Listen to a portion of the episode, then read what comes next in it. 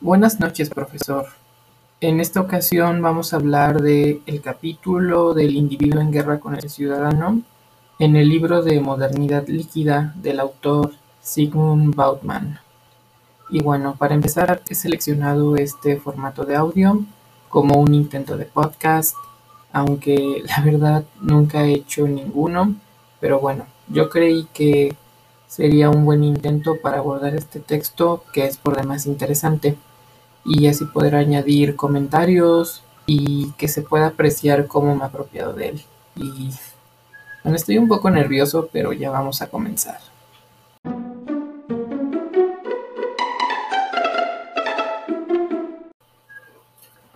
Bueno, para comenzar, nuestro autor empieza diciéndonos que uno de los paradigmas actuales en los estudios en ciencias sociales es la relación de feedback que hay entre el individuo y la sociedad, en donde, cito textual, la sociedad forma la individualidad de sus miembros y los individuos que dan forma a la sociedad con los propios actos. De hecho, esto me hizo desempolvar mi cuaderno de teorías 2, pues me remitió a la teoría del interaccionalismo simbólico, que también parte de que hay una relación dialéctica entre individuo y sociedad donde el no por ser un producto social significa que los individuos no tienen personalidad o una identidad. Si bien parten de su construcción social, es en ella en donde se reconocen a sí mismos y a partir de ahí establecen un factor de individualidad que los diferencia. Y esto también se relaciona con las ideas de un antropólogo, Peter Berger, que señala que en este proceso eh, los individuos somos creadores de las ideas y en un proceso de externalización que lleva a la creación de instituciones, ¿no? Y bueno, estas ideas terminan objetivizándose y acaban moldeando nuestros pensamientos y nuestra conducta. Eh, Berger y Bautman, de hecho, coinciden en que la sociedad da unos roles predeterminados como una especie de patrones de conducta a seguir. Sin embargo, cada individuo resignifica estos roles en la práctica. A este proceso Berger lo llamaría de reapropiación y Bauman lo llama como reesencificación. Pero ambos coinciden en que diariamente estos roles están en un proceso de mutuación. Así, vamos a remontarnos a lo que Bauman llama una modernidad temprana. En este punto la identidad humana está pasando de ser de algo dado a una tarea de la cual los individuos son responsables, así como de sus consecuencias y de su desempeño. Para entender esta idea hay que situarnos en el tiempo. Estamos hablando de la transición de la Edad Media a los primeros pasos de la modernidad, ¿no? Aquí está rompiéndose con la estructura estamental de la sociedad feudal, en la cual las clases sociales eran inflexibles. Todos, todos y todas tenían un lugar en el mundo, asignado dependiendo del grupo donde nacieron. Los nobles serían nobles hasta el día en que murieran, y los siervos seguirían siendo siervos hasta el día que murieran, y así. Todo esto era justificado bajo la ideología católica, ¿no? Bueno, de las creencias religiosas. Pero ¿qué pasa? Pues que ahora en la modernidad han sido desarraigadas esas creencias y ahora la clase dominante necesita reafirmar su dominio rearraigando creencias que, que hagan ver o pensar a los individuos que deben convertirse en lo que son, como dice Bauman, esta expresión es paradójica, pero realmente se refiere a que los individuos deben encajar en moldes impuestos para cada grupo social. Bauman hace hincapié en las clases sociales que demandan emular un estilo de vida predeterminado para pertenecer. Hay un proceso de autoidentificación que trae consigo una meta, el encajar por lo que Bauman señala que los estamentos son grupos monolíticos y perpetuos, mientras que las clases sociales son como una membresía que hay que renovar constantemente. ¿Y cuál es el precio de esa membresía? aquí cito textual, adecuarse a los tiempos sociales de las clases emergentes y modelos de conducta, de imitar siguiendo el patrón, de aculturarse sin perder el paso ni desviarse de la norma. Y bueno, como la modernidad trae consigo un abismo de desigualdad entre una clase y otra, se van a producir reclamos y cuestionamientos que llevan a que la clase dominante necesite tratar de rearraigar las ideas que justifican su dominio. Al final, la rigidez de las clases sociales es casi tan inviolable como la de los estamentos, y esto ha llevado a que los individuos se conformen con buscar su afirmación encajando dentro de la clase social eh, la cual se les fue asignada al nacer. Aunque aquí yo agregaría otros factores que determinan esto, como el género o como el color de piel. Y sin embargo, de acuerdo con Bauman, hemos pasado a lo que él llama una modernidad reflexiva o una modernidad líquida. Aquí no están del todo definidos los patrones a seguir, sino que se usa la metáfora de un juego de las sillas de distintos tamaños y estilos para representar estos moldes en los cuales los individuos están moviéndose constantemente, pero sin llegar a una meta clara o tener un objetivo a seguir que esté del todo definido. Hemos pasado de una individualidad impuesta a una individualidad que se basa en la capacidad y el objetivo de autoafirmarse a sí mismos. Sin embargo, aquí hay que aclarar que saltar la brecha social no forma parte de esa capacidad.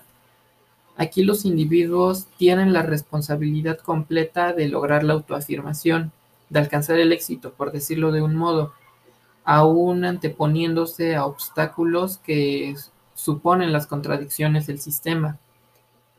Como un paréntesis respecto a las luchas colectivas por un interés común, Bauman nos señala que los problemas también se están individualizando, ya que aunque es posible juntar los problemas ajenos con los propios, estos no terminan de cuajar, porque no son cohesivos ni tampoco hace que sean más fáciles de manejar. Esto solo sirve para socializar las experiencias y sobre todo reafirmar que todos enfrentamos como obstáculos, por ejemplo, la soledad en el caso que pone Bauman.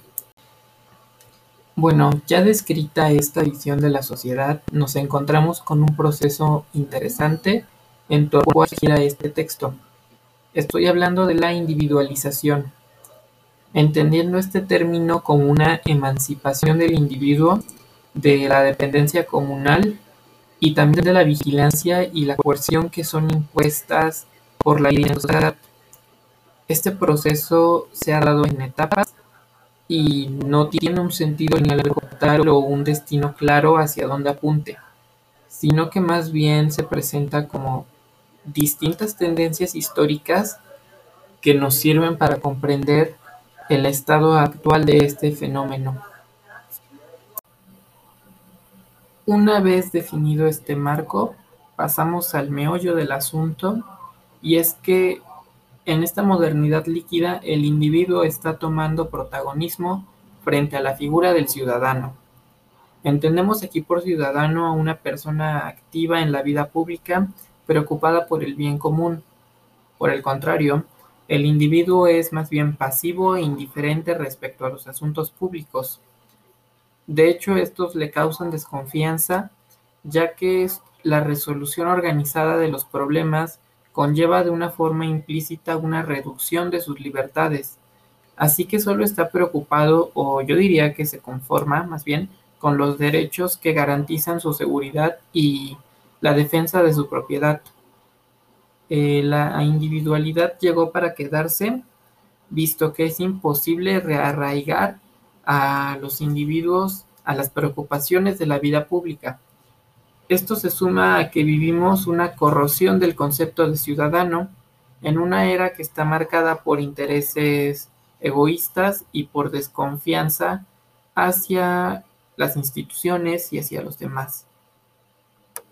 Es en este marco en donde hay una enorme contradicción entre el derecho de autoafirmación y los mecanismos de la sociedad moderna para hacerla posible.